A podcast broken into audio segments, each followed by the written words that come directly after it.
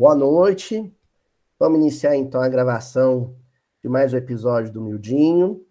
Hoje nós estamos num Mildinho que eu chamei de Mildinho Corujão, porque nós tivemos um problema aí com a gravação original da quarta-feira, que a gente sempre realiza, e foi necessário regravar o episódio, né? E eu tô fazendo isso agora nesse instante, às 23 horas de um sábado reuni uma turma de maluco aí que toparia essa parada. Nós estamos aí mais de 20 pessoas nesse momento estudando evangelho no sábado à noite, pessoal. E como hoje tem muita, muita gente nova assim nas gravações, né? Gente que nunca participou da gravação ou que às vezes não está podendo seguir a, a série, né, de, de episódios, acho importante a gente contextualizar é, em que ponto do estudo a gente se encontra, né? Então, nós estamos no Evangelho de Mateus, no capítulo 15, os versículos entre 29 e 39, uma passagem que, pelo menos na tradução do, da Federação Espírita Brasileira, é intitulada A Segunda Multiplicação dos Pães e Peixes. E antes de, de avançar, entendimento do versículo dessa noite, eu acho importante frisar mais uma vez, eu já fiz isso nos episódios anteriores, por que é, é importante, por que, que é relevante para a, a equipe que compôs esse livro narrar uma mesma história, uma mesma passagem duas vezes. E nem é num intervalo muito longo, muito grande né? São as passagens, tanto a primeira quanto a segunda multiplicação de pães e peixes, elas aparecem relativamente próximas, né? E, e desde a, do início do, do estudo dessa passagem, eu tenho enfatizado o seguinte, a seguinte questão. O mais importante na multiplicação dos pães e peixes não é a multiplicação em si, até porque o maquinário de uma fábrica de panificação, de uma grande padaria, multiplica pães, né? milhares de pães, em, em pouco tempo. A tecnologia hoje realiza esse milagre com, com certa folga. Mais importante nessa passagem é, é o que vem depois da multiplicação dos pães e dos peixes, que é a partilha. Multiplicar bens multiplicar dádivas, muita gente faz. Tem gente que multiplica, por exemplo, a dádiva do recurso financeiro com grande destreza, com muita habilidade, né? Depois até ganha mais dinheiro ainda, contando como é que fez para multiplicar dinheiro. Tem gente que multiplica uh, é, propriedades imobiliárias, tem gente que multiplica carros, tem gente que multiplica diplomas. Né? Então, multiplicar bens não é o impossível, o improvável, o extraordinário, pelo menos. O fantástico, o mágico, o fabuloso é partilhar o que multiplicou. É a capacidade de abrir mão de desapegar-se do que foi multiplicado e compartilhar isso com os outros. Que é o que o Cristo faz na sequência. Então, o sentido dessa passagem ser repetida pelo autor ou pelos autores mais de uma vez é para grifar, sublinhar esse aspecto. Então, a gente pode dizer que o melhor título para a passagem seria a partilha ou compartilhamento de pães e peixes. Porque é a coisa mais linda que acontece nessa passagem é isso. É o que Jesus faz em seguida, após multiplicar. Nós estamos no, no final da passagem, já no versículo 38, ele encerra no 39, né? Então, na próxima semana a gente encerra essa passagem, mas o 38 ele já traz esse esse clima de fechamento para a narrativa. E o fechamento de uma narrativa dessa, de um, de um, arco dentro da narrativa, aliás, né? Ele, ele tem o objetivo de ali no penúltimo versículo, dizer que veio. Qual é o ponto central do ensinamento? Qual que é o, o cerne do ensinamento? Hoje, por exemplo, os, os, os autores do livro, né? E eu estou me referindo ao, ao, ao, Evangelho de Mateus, que foi traduzido, e não ao proto-evangelho, né? Ao Evangelho primitivo de Mateus. Eles dizem assim: e os que comeram foram quatro mil homens, fora mulheres e crianças, ou criancinhas. E os que comeram foram quatro mil homens, fora mulheres e criancinhas. Bom, eu já falei algumas vezes no Mildinho, né, para quem acompanha os episódios, em outras palavras também, em outras palestras também, que quando uma numeração, uma referência matemática, um número qualquer, aparece no versículo, um sinal de alerta em quem está estudando deve ser aceso. Um bip deve ficar pulsando ali e dizendo: olha, aí tem coisa. Porque a intenção de quem compôs essa obra não é oferecer informação vazia de sentido, que apenas sacia curiosidade alheia, não é.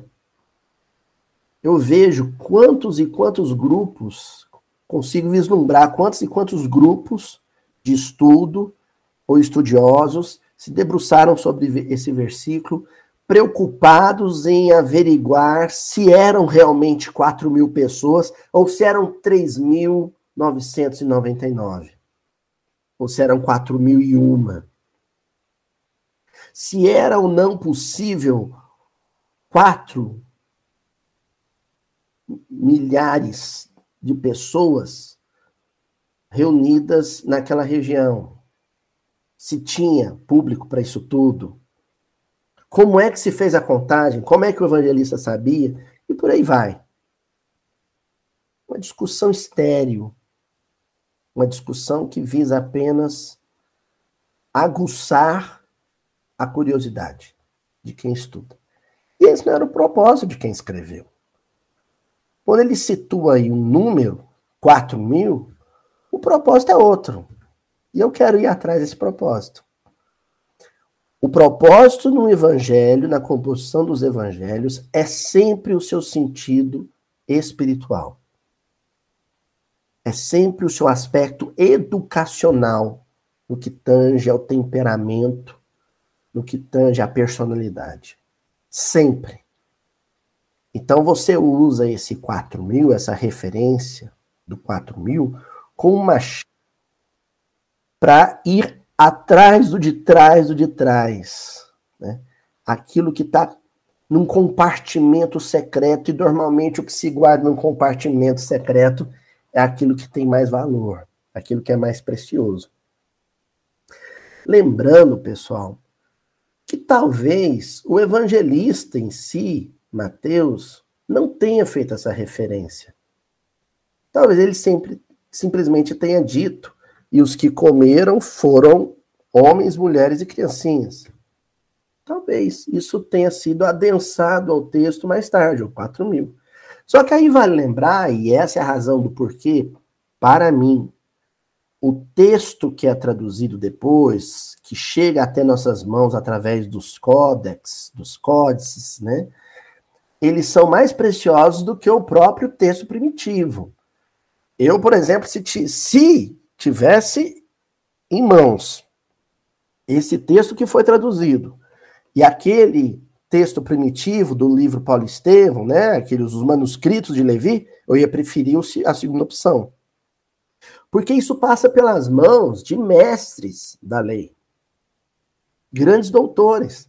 Isso passa pela mão do Gamaliel, que faz cópia, pela mão de Paulo, que faz cópia, e quando isso passa pela mão de um gênio da letra sagrada, como Gamaliel, como Paulo, eles conseguem captar na fala de Jesus a essência do que Jesus queria dizer e encontrar meios retóricos de sublinhar isso, de grifar isso, mas de uma maneira velada. Porque às vezes isso que está sendo dito e está contido na fala ou nos atos de Jesus, na cena descrita, é algo tão grandioso que exigiria livros, rios de tintas para ser transmitido. Então, além de grifar, de sublinhar esse implícito, é importante também compactar. É importante também dizer isso com uma, duas palavras. Ou seja, é uma operação que exige um mestre por detrás dela, que exige um, um cientista da palavra, da palavra sagrada por detrás dela. Por isso que a gente já vai afirmar nesse primeiro slide que a referência ao numeral 4000 aqui traz contido um ensinamento maior. E eu não me esforçaria para explorar isso, como vocês vão perceber nos próprios slides, se eu não achasse que fosse necessário. Se fosse só por curiosidade, só a, a famosa discussão, né? Essas discussões arqueológicas ou arqueográficas, eu não me preocuparia com isso, nem sei se eu teria competência para isso. Mas graças a Deus, nós temos um legado, uma herança espiritual que foi sendo transmitida pela tradição, geração após geração, e que chegou até nós através do legado espiritual da tradição judaica, mas, sobretudo, in, internamente na literatura espírita. É o que nós vamos fazer agora. Bom, antes de iniciar esse processo de entendimento da expressão, eu vou dizer expressão, 4 mil, existe um pré-requisito básico para que vocês possam me acompanhar, que está contido no alfabeto hebraico. Então, são noções muito básicas, muito elementares, que para muitos de vocês que estão acompanhando hoje ou pela internet mais tarde, talvez nem seja novidade, estejam cansados de saber, para outros vai ser uma grande novidade, mas isso tem que ser é, explorado novamente antes da gente avançar, né? Isso aqui é o, é o alfabeto hebraico, né? A primeira letrinha famosa, o famoso Aleph, né? E aqui em vermelhinho a gente tem a sequência numérica. A ordem que a, as letras vão aparecendo no alfabeto hebraico até a letra de número 22. Certo? Depois a gente tem o signo ou símbolo da letra, o desenho da letra, o desenho gráfico da, da letra. Cada uma dessas letras vai representar um fonema, ou às vezes mais de um fonema, né? O Aleph, por exemplo, ele contém, vai depender muito da palavra, os fonemas que nós chamamos de vogais, né? A, o E, o I, o O e o U. Nós temos, por exemplo, o bet, né? O bet ele tem um som de B, às vezes o som do V, do nosso V. Então aqui embaixo a gente tem o nome da letra e o seu correspondente fonético no nosso alfabeto. É o Gimel, por exemplo, ele tem o som do G ou da letra G. Agora, o que chama atenção aqui e vocês devem estar se perguntando, é o númerozinho que está por detrás do símbolo gráfico. Que até o Yod vai corresponder com a sequência da letra, né? Depois não. Isso é um valor numérico atribuído. Uma convenção. Então, olha, a primeira letra, que é esse desenho aqui, se chama Aleph, tem o som das vogais, mas principalmente da letra A, e o valor numérico dela é 1. A letra Bet ela é a segunda letra do alfabeto, corresponde às nossas letras B e V, é o fonema, é o som das letras B e V, e o valor numérico é 2, e por aí vai. Depois da letra Yod, né, vai acontecer uma coisa curiosa. Permanece o número de sequência, mas os valores numéricos são outros. O Kaf, por exemplo, tem um valor numérico 20. O Lamet tem um valor numérico de 30. Muito embora seja a décima segunda letra. Entendeu? Por que que os mestres da Cabala, né, do estudo místico da Torá, né, do, do, especificamente desse gênero de estudo, ou dessa, dessa linha de estudo que é a numerologia, por que, que eles atribuíram esses valores numéricos convencionais para cada letrinha? Para que, durante o estudo e a composição dos textos, as letras, ou a sequência de letras, a palavra, além dos numerais em sequência que as letras representam, tivessem também um valor numérico. Então, se você tem uma palavra lá com quatro letras, você tem a possibilidade de somar os valores numéricos de cada letra e ter um número, um valor numérico da palavra. E cada um desses valores numéricos tem significados de natureza espiritual.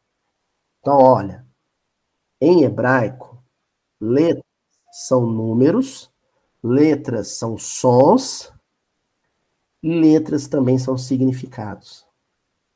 Palavras são um conjunto de letras, palavras são um conjunto de números, mas palavras são também um conjunto de significados. Sabendo disso é que a gente então pode avançar para a sequência.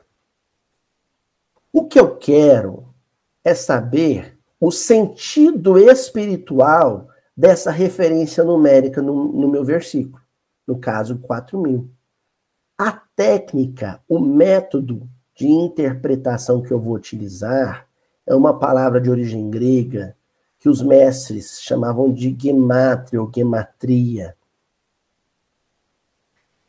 Como é que eu vou extrair esse sentido espiritual de um número que, né, pelo menos na tradução, aparece na sua forma indo-arábica?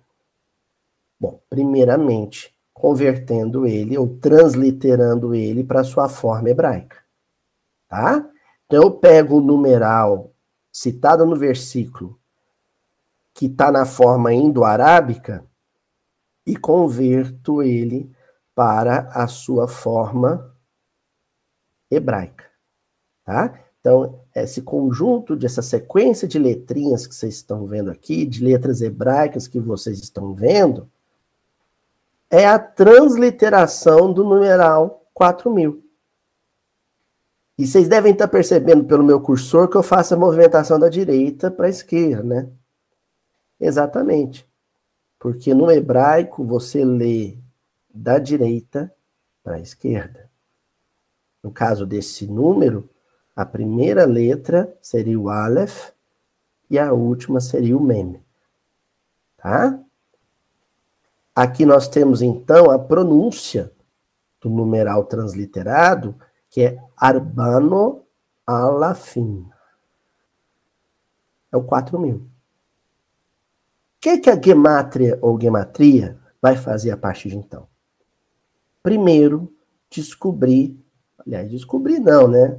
só apenas transcrever o valor numérico de cada letrinha do numeral transliterado, a começar do Aleph a terminar no Mem.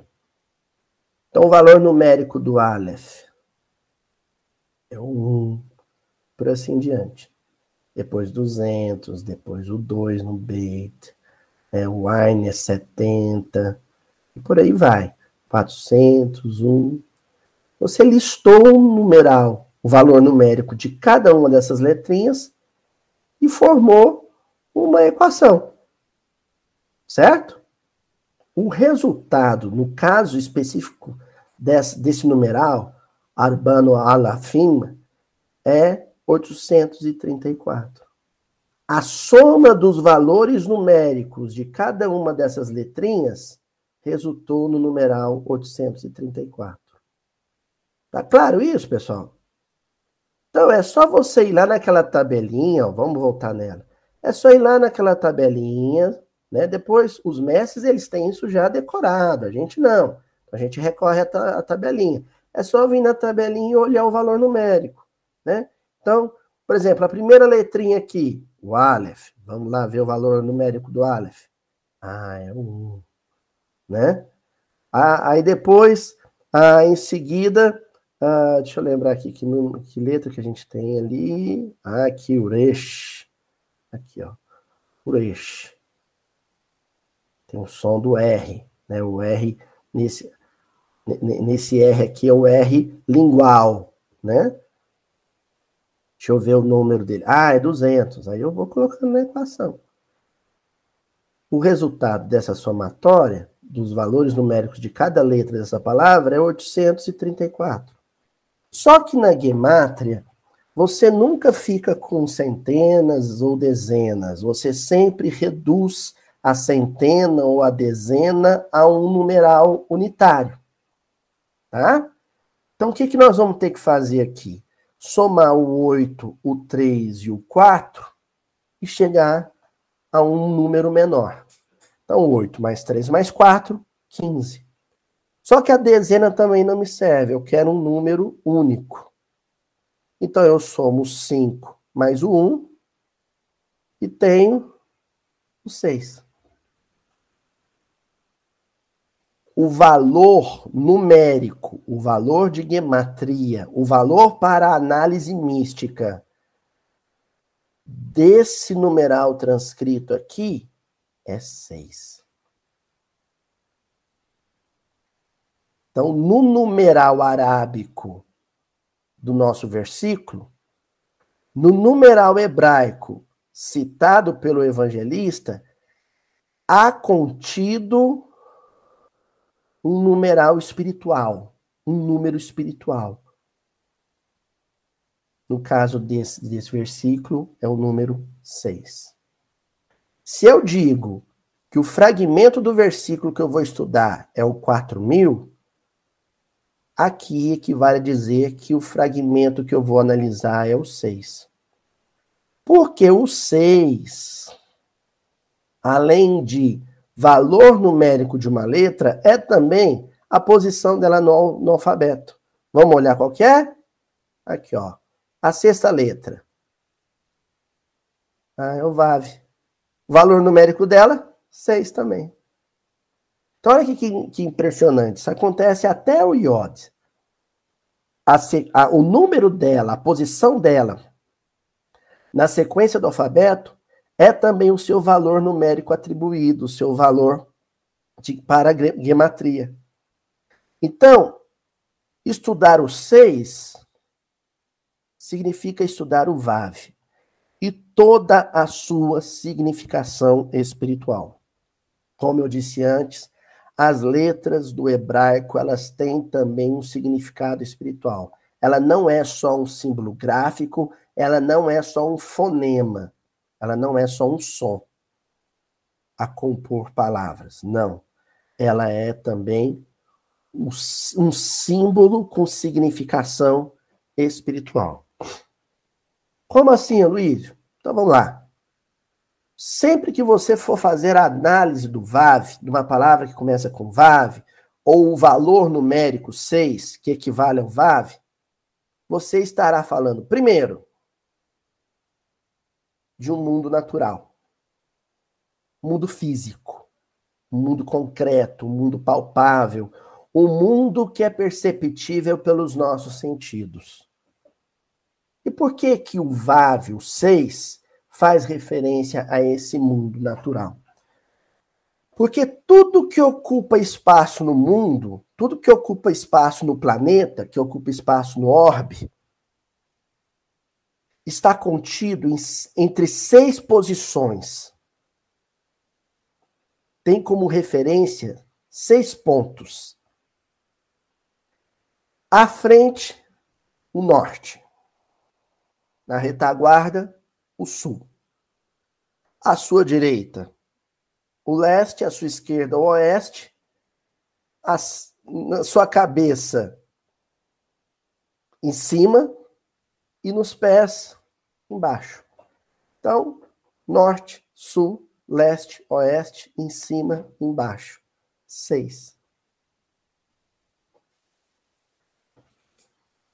O seis é uma referência ao mundo físico.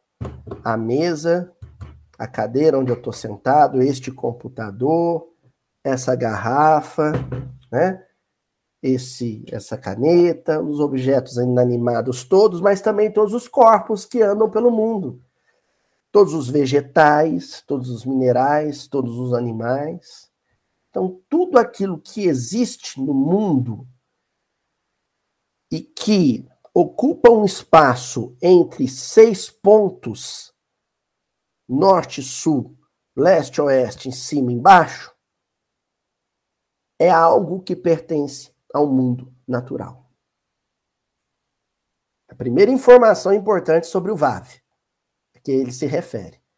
Então a gente já sabe que este versículo vai estar falando de alguma coisa que pertence ao mundo natural. Existe uma referência bíblica no livro de Gênesis sobre qual, o que na criação foi criado no sexto dia. O que foi criado no sexto dia? Adão, o homem. Pronto. Eu já sei de tudo aquilo que compõe o mundo natural, o Vave vai fazer referência, referência a uma criação específica. O Adão. E quando a gente fala Adão, o próprio versículo de hoje, o versículo 38, reforça isso. A gente não está falando só de homem e de mulher. A gente está falando de homem, mulher, criança, velho. A gente está falando do ser humano. E do ser humano encarnado, o ser humano alma, né? Para usar uma expressão kardeciana. A alma é o espírito encarnado. Então essa esse espírito encarnado, essa alma, no corpo de homem, no corpo de mulher, no corpo de criança, no corpo de velho, é o ser a que o, o, o versículo de hoje faz referência. Tanto é que o versículo diz: eram 4 mil homens, mulheres e criancinhas. 4 mil seres humanos. Né? Ou fora isso seriam as crianças e as mulheres, mas isso pouco importa, como a gente mencionou antes. O número pouco importa. A questão é que o versículo faz, faz referência a isso. Né? Por que, que é importante destacar o VAV, esse homem no mundo natural, esse Adão encarnado, no estudo dessa passagem. Porque tudo o que foi criado antes do sexto dia evolui apontando para o homem. Evolui tendo como fim, como finalidade, como ponto de chegada a figura humana. E tudo que vem depois do descanso de Deus, ou seja, tudo que vem após o homem, evoluiu a partir do homem. Tendo o homem como ponto de partida, como seu início, seu princípio. Então, se a gente pega um, um, um princípio inteligente contido uh, num vegetal, ele evolui a sua meta, o seu ponto de chegada é a humanidade, que é um, o ponto evolutivo onde há consciência de si. Antes disso, não. É no homem que o espírito, em evolução, toma consciência de si. Passa a saber, eu sou eu. Eu sou eu. E tudo que está ao meu redor não sou eu, é o mundo. Isso vem acoplado à racionalidade. Só que a evolução não cessa no homem. O homem é um ponto equidistante entre o espírito no seu princípio, mônada, semente, e Deus, inalcançável. Então, a partir do homem, vem uma nova etapa evolutiva, onde a consciência de si, a racionalidade, já foi alcançada. A meta é a angelitude. E depois da angelitude, a vida crística. E por aí vai, por caminhos que a gente desconhece. Mas prossegue. Então, o homem está nesse, nesse, nesse lugar evolutivo, nesse momento evolutivo, nesse espaço-tempo evolutivo, em que ele é a finalidade de tudo que evoluiu antes dele, e ele é o nascedouro de tudo que evolui após ele. Ele é a conexão. Gramaticalmente, o Vav, ele tem essa função no hebraico, gente o nosso, a nossa conjunção E, a letra E, ela é a, a função dela é assumida no hebraico pelo vav. Então, por exemplo, ani, eu, atá, você. Se eu quiser dizer eu e você, eu vou dizer ani, vá, atá. Eu e você. O VAV tem essa função conectiva, ele conecta, né? Até no nome de, no tetragrama do nome de Deus, entre os dois Rer, né? Entre as duas letrinhas Rer, o VAV está ali no meio. Entre uma e outra. Né? Vem o Yot, um Rer, depois o VAV, depois outro Rer. É o tetragrama. O VAV está no meio. É a função conectiva, é a função que conecta. O homem, ele é a conexão entre esses dois momentos da evolução. Ele é o momento de conexão. É a função do homem proteger, amparar, orientar, assistir tudo que está evoluindo para ele. E é função do homem se conectar, interagir, buscar é, a conexão com tudo aquilo que evoluiu dele. Ele é o conectivo. Então a gente pode dizer que o homem, a figura humana, é o VAV da criação. É o elemento conectivo da criação. Ele tem essa função estratégica dentro da criação. Daí a importância dele para os Cristos que são os espíritos que coordenam, que fazem a gestão do campo evolutivo, porque a função de, dos Cristos, gente, não é construir planeta. Tem gente que acha que ah, o Cristo, o Cristo é uma espécie de engenheiro celeste, né? Ele é, ele é um cara do capacete branco que fica construindo orbe, construindo orbe. Não. A função de um Cristo é coordenar, fazer gestão de processos evolutivos. Ponto. Aí, para isso, ele vai criar planeta, vai construir corpos e, tudo mais, mas a função é fazer a gestão de processos evolutivos. E dentro desses processos evolutivos, os espíritos em evolução que se encontram nesse momento evolutivo, nesse ato evolutivo da humanidade, eles recebem desses tutores uma atenção especial, um cuidado especial. Eles têm um carinho especial por espíritos que estão nessa fase da evolução, nesse momento da evolução. Entenderam?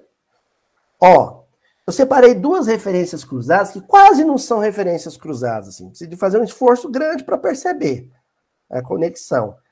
Mas ela existe e, e, e norteia a, a reflexão que a gente está propondo aqui. Né? Então, primeiro lá, Mateus, capítulo 10, versículo 31. Portanto, não temais, vós valeis mais do que muitos pardais. Aí o pessoal, principalmente da, né, ligar a, prote a, proteção de animais, que tem um carinho especial pelos animais. Assim, Será que essa tradução tá certa? Jesus está dizendo que gente vale mais que bicho. Os animaizinhos né? Eles são desprezados, assim, não é nesse sentido. É, é aquilo que a gente falou antes. Esse valor maior refere-se à importância estratégica dentro do plano evolutivo. Plano evolutivo, o processo evolutivo é aquilo que envolve todos os espíritos em movimento de ascensão, todos os espíritos que em crescimento, né? Essa turma que nós chamamos de homens ou seres humanos, eles têm uma função estratégica dentro desse processo. Eles são uma engrenagem muito importante dentro desse processo. Daí a atenção ser toda voltada para eles. Para a gente explicar isso ainda melhor, né? se a gente pegar uma escola o pessoal de uma escola infantil, né, que vai desde lá do maternal até o, o quarto ano, né, e, e, e, dentro dessa escola, aquela série da alfabetização, né, ali o primeiro ano na alfabetização, é uma turma especial. Nas reuniões de professores, diretores, eles têm, dão uma, uma atenção especial. Por quê? Todos os os alunos que vieram das turmas anteriores se esforçaram e foram trabalhados e preparados para chegar ali. Para chegar ali em condições, com pré-requisitos para alfabetização. E todos os que se evoluíram depois disso, evoluíram com base naquilo que aprenderam nessa série. Daí se dar para o primeiro ano da alfabetização infantil uma, um carinho, uma atenção tão especial. É o homem. Daí Jesus está dizendo, valem mais. Ó, gente, lá no Evangelho de João, no capítulo 21, versículo 16, é aquele momento pós-crucificação, né? Esse, esse momento da quaresma, dos 40 dias, em que o Cristo permaneceu em contato direto com os discípulos. Há aquele instante na praia de Cafarnaum em que Jesus começa a conversar com Simão Pedro e começa a cobrar dele que ele apacentasse suas ovelhas, né? É que eu separei a segunda vez em que Jesus diz isso para ele, né? Tornou a dizer-lhe segunda vez: Simão, filho de Jonas, amas-me? Disse-lhe: Sim, Senhor, tu sabes que te amo. Disse-lhe: Apacenta as minhas ovelhas. Então, a, a palavra apacentar é alimentar, é dar pasto. Que é o que Jesus está fazendo na multiplicação de pães e peixes. Simão, você me ama?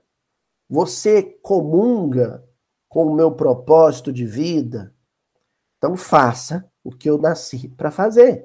Faça o que eu faço desde o princípio dos tempos, que é apacentar ovelhas, que é alimentar o povo, cuidar do povo, assistir o povo, amparar o povo, ter zelo, ter carinho com o povo, com o homem, com a figura humana. Alimentar ou apacentar com todos os tipos de alimento. Seja aqueles que dizem respeito à necessidade física, seja aqueles que nutrem o espírito. Mas, sobretudo, os segundos.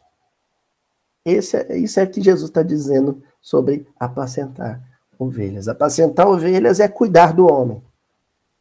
A função do discípulo de Jesus é seguir o seu legado, é honrar sua tradição, é reproduzir no seu momento, no seu espaço, aquilo que Jesus fez durante toda a sua existência física, que fazia antes da encarnação física continua fazendo até hoje, cuidar de gente, carinhosamente, né? Aí eu selecionei do livro Vinha de Luz, uma mensagem do Emmanuel, capítulo 120, intitulado Herdeiros.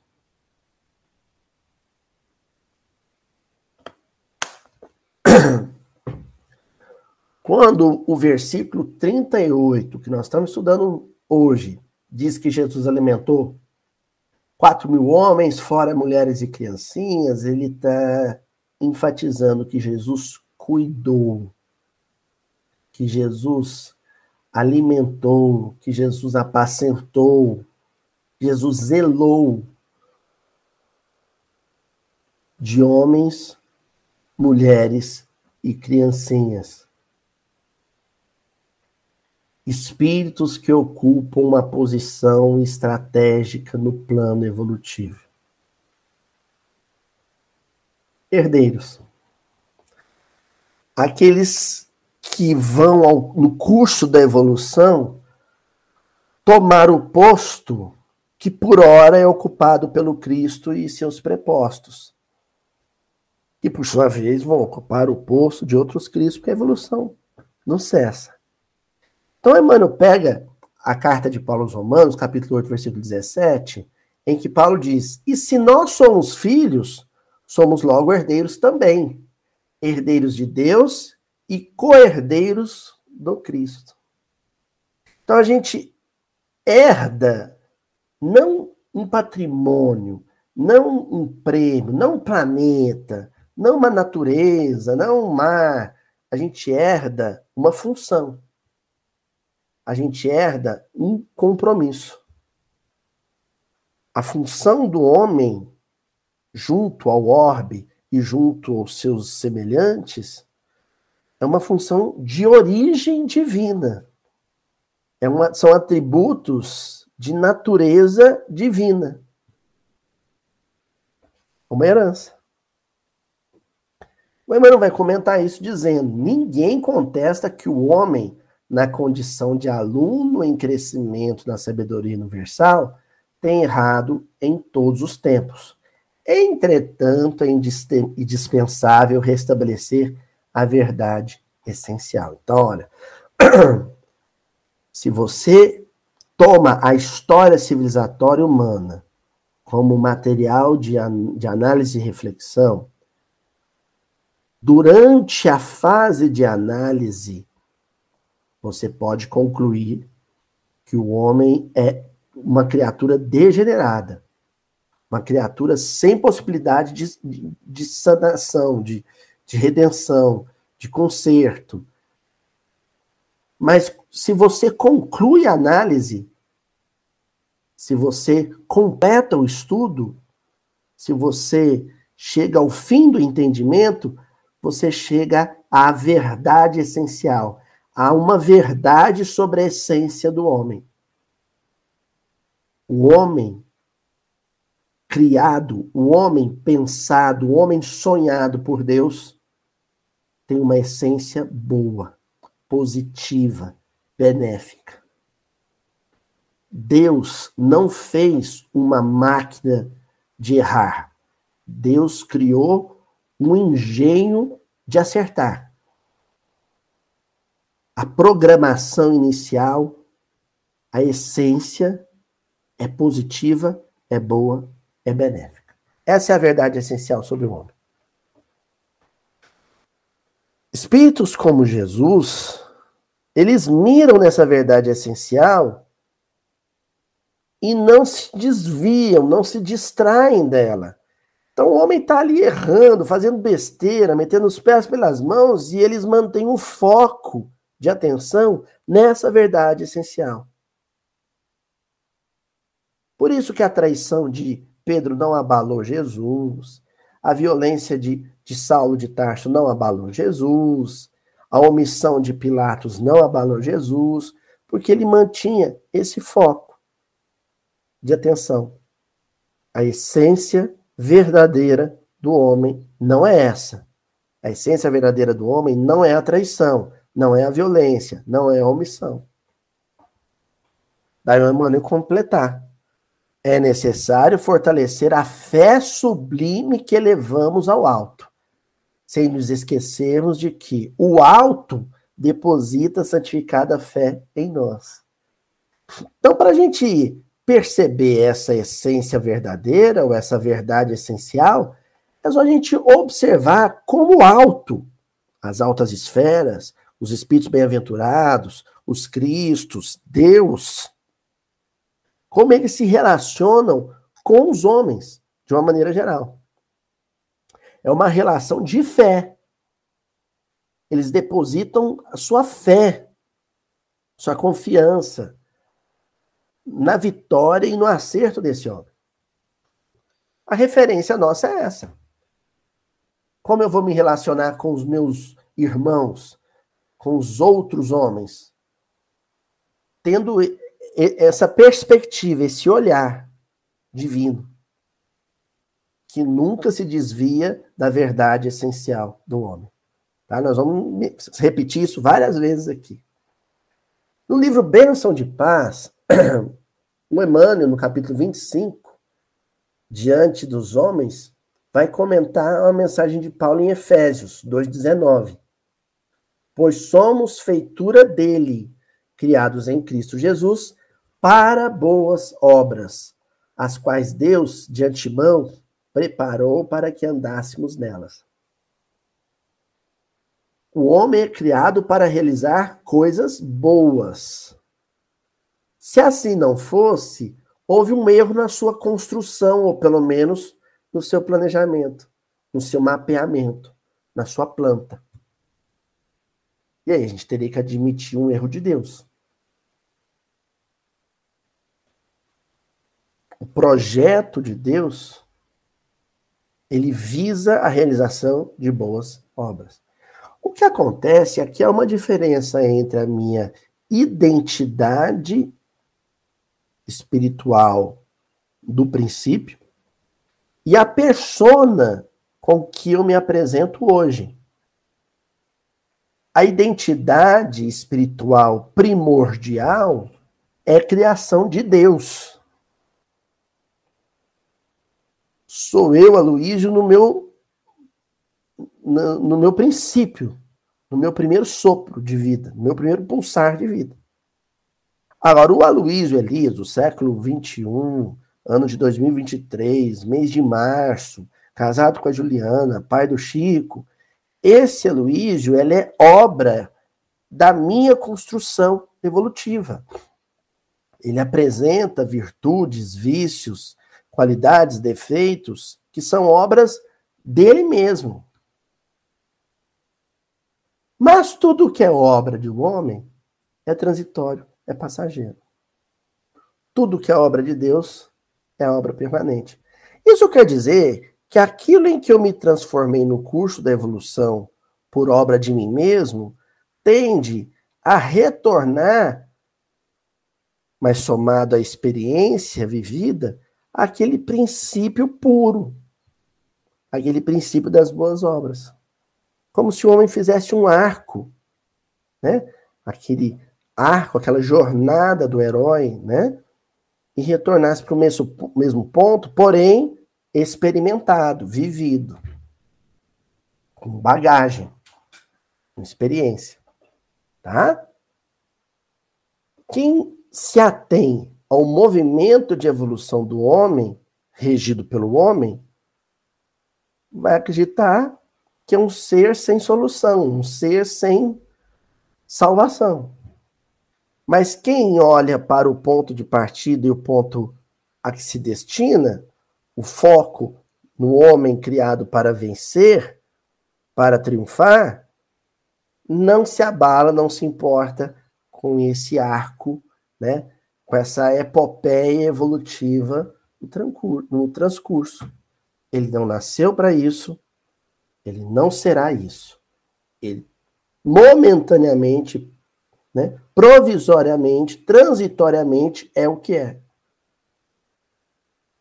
Daí o Emmanuel dizer: não te deixes dominar pelo derrotismo acerca da natureza humana.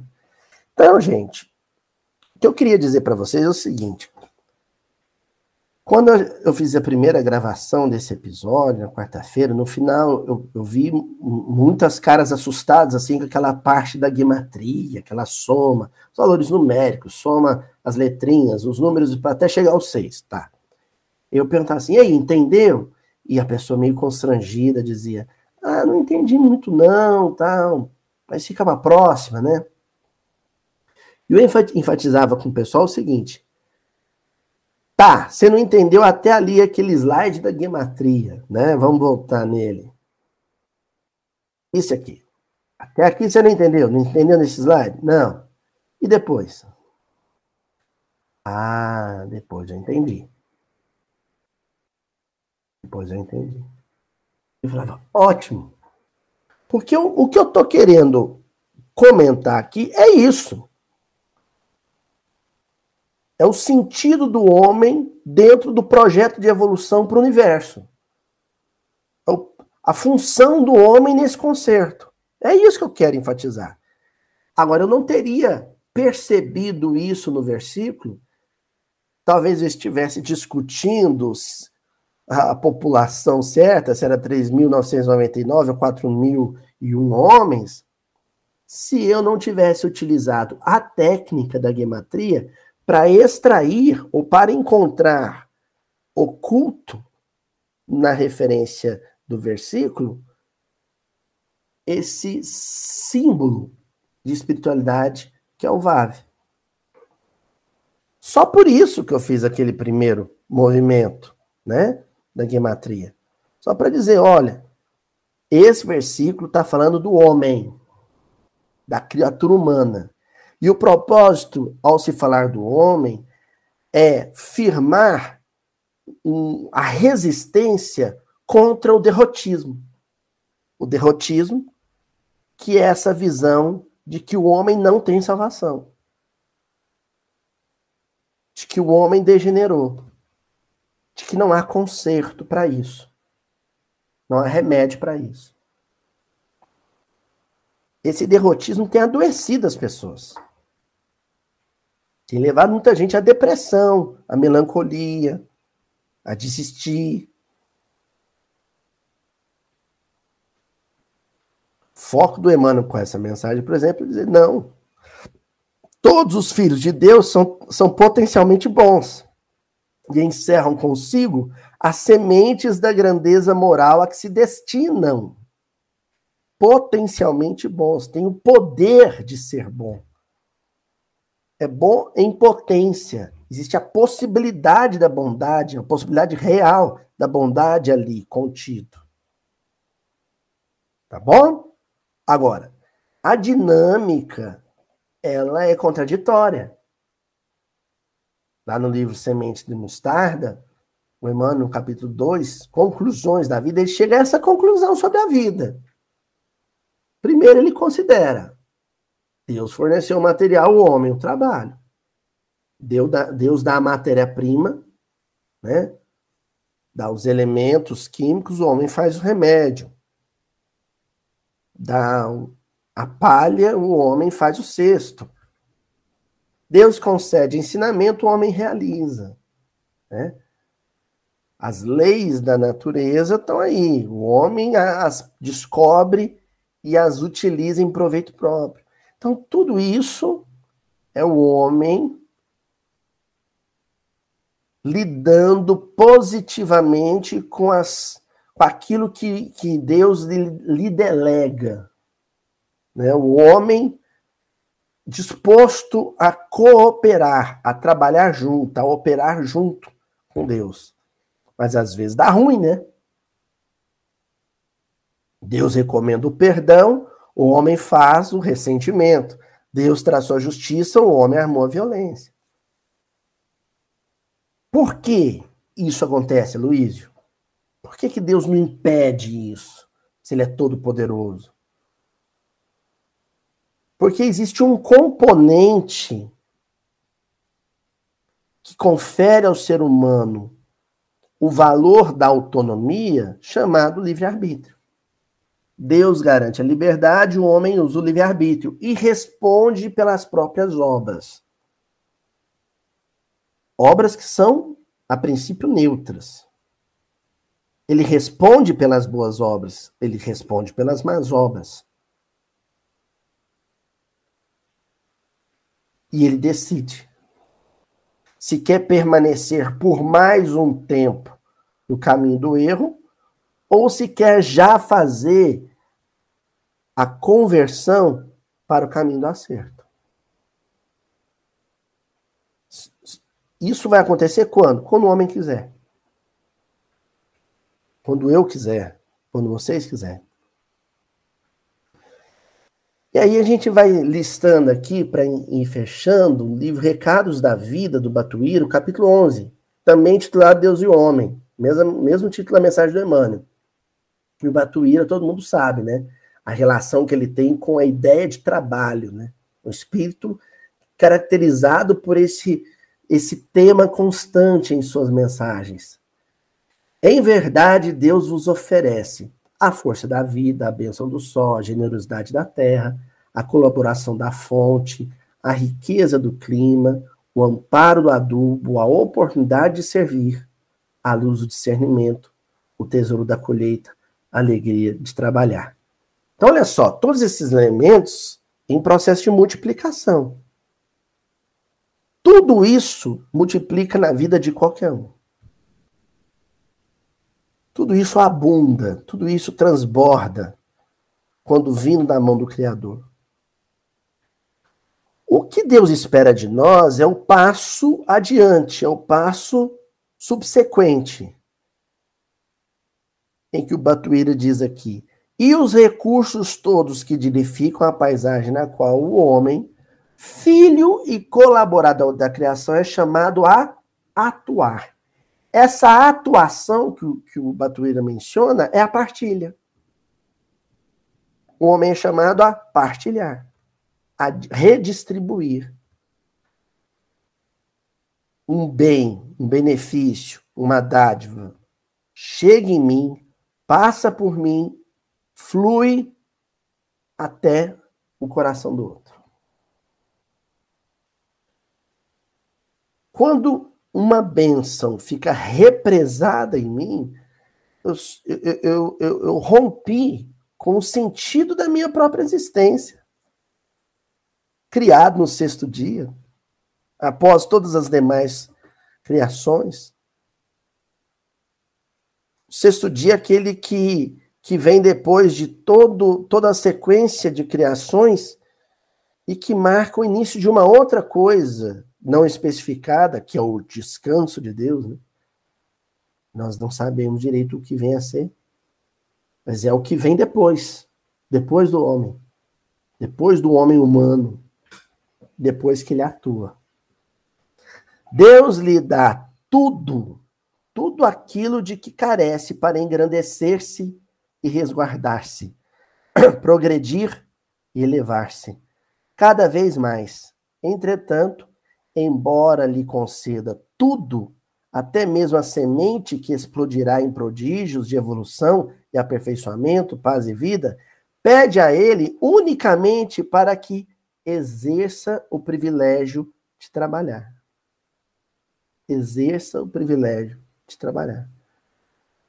Então, esse cuidado, esse zelo, essa assistência, esse amparo, esse apacentar, esse alimentar, que a gente percebe na passagem da multiplicação de pães e peixes, só o que Deus pede do homem é que a reproduza, é que a multiplique em outros ambientes e em outras ocasiões.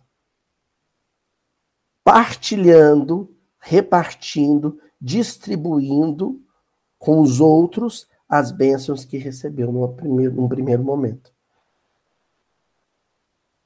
Deus lhe dá tudo, tudo aquilo de que carece para engrandecer-se e resguardar-se, progredir e elevar-se cada vez mais. Entretanto, embora lhe conceda tudo, até mesmo a semente que explodirá em prodígios de evolução e aperfeiçoamento, paz e vida, pede a ele unicamente para que exerça o privilégio de trabalhar. Isso é muito bonito. É um privilégio. É um presente, é uma benção, é uma honra. Cooperar, trabalhar junto. Ser Deus para o outro, né? Nos dizeres da, da letra do Gladstone Lage, né? Da música Ser, né? Ser Deus para eles, como Deus é para ti. É, ah, não é pretensioso? Vós sois Deus, tudo quanto eu tenho feito, podereis fazer e muito mais. Ser um multiplicador de bênçãos e um partilhador de bênçãos na, na vida de todos. Né? E encerramos aqui com uma frase do Gilberto Gil, uma música chamada Raça Humana. Né? A raça humana é uma semana no trabalho de Deus. Então, isso aqui é genial, porque tem um mundo aqui contido. Né? o homem, o Adão é criado no sexto dia, ou seja, depois de todo o trabalho de Deus, a, a, a, a cereja do bolo é o homem, né? Se a gente olhar numa perspectiva é, espiritual mais ampla, é o sexto milênio, né? São seis mil anos de civilização. O homem que Deus cria, ele está no sexto milênio. O homem acabado, o homem concluído é o homem de hoje. Mesmo, Luiz, esse homem que faz guerra, faz besteira, é o homem em condições de autogerir-se, autoavaliar-se, fazer a crítica e transformar-se. É o homem da maioridade, é o homem da maturidade. Então, isso só vai se confirmar nos próximos séculos ou milênios. Quando o homem mostrar sua grandeza, refazendo tudo que o homem incompleto, o homem inconcluído dos anos anteriores, dos milênios anteriores, de, degenerou, de, destruiu, de, né, deteriorou. Então, o homem concluído, o homem do sexto dia, né, o homem da, das, que com, fecha a semana de trabalho de Deus, é aquele homem que vai ser capaz de despoluir todos os, os mares e rios que poluiu. Vai ser, ser o, o homem capaz de reflorestar todas as matas que incendiou. O homem re, capaz de alimentar todas as bocas que ele havia deixado na miséria. O homem capaz de escrever novamente todos os livros que foram queimados, enfim um homem que consegue se recriar, né? E aí a gente tem a imagem linda do Michelangelo, né? Da criação do Adão, né? Deus com o dedo ativo, né? Adão com o dedo passivo, né? um transmitindo vida, o outro pronto, apto a receber a vida. Né? E depois de a recebê-la, multiplicá-la e reparti-la. Né? Esse vave da criação, esse conectivo, esse que toca o dedo de Deus e depois toca o dedo das mais criaturas, né? repassando a vida, o amor, a graça, a bênção, a virtude que recebeu do Pai. Tá certo, gente? Encerramos então hoje esse episódio regravado. Espero que tenha ficado claro, principalmente a primeira parte. Até a semana que vem.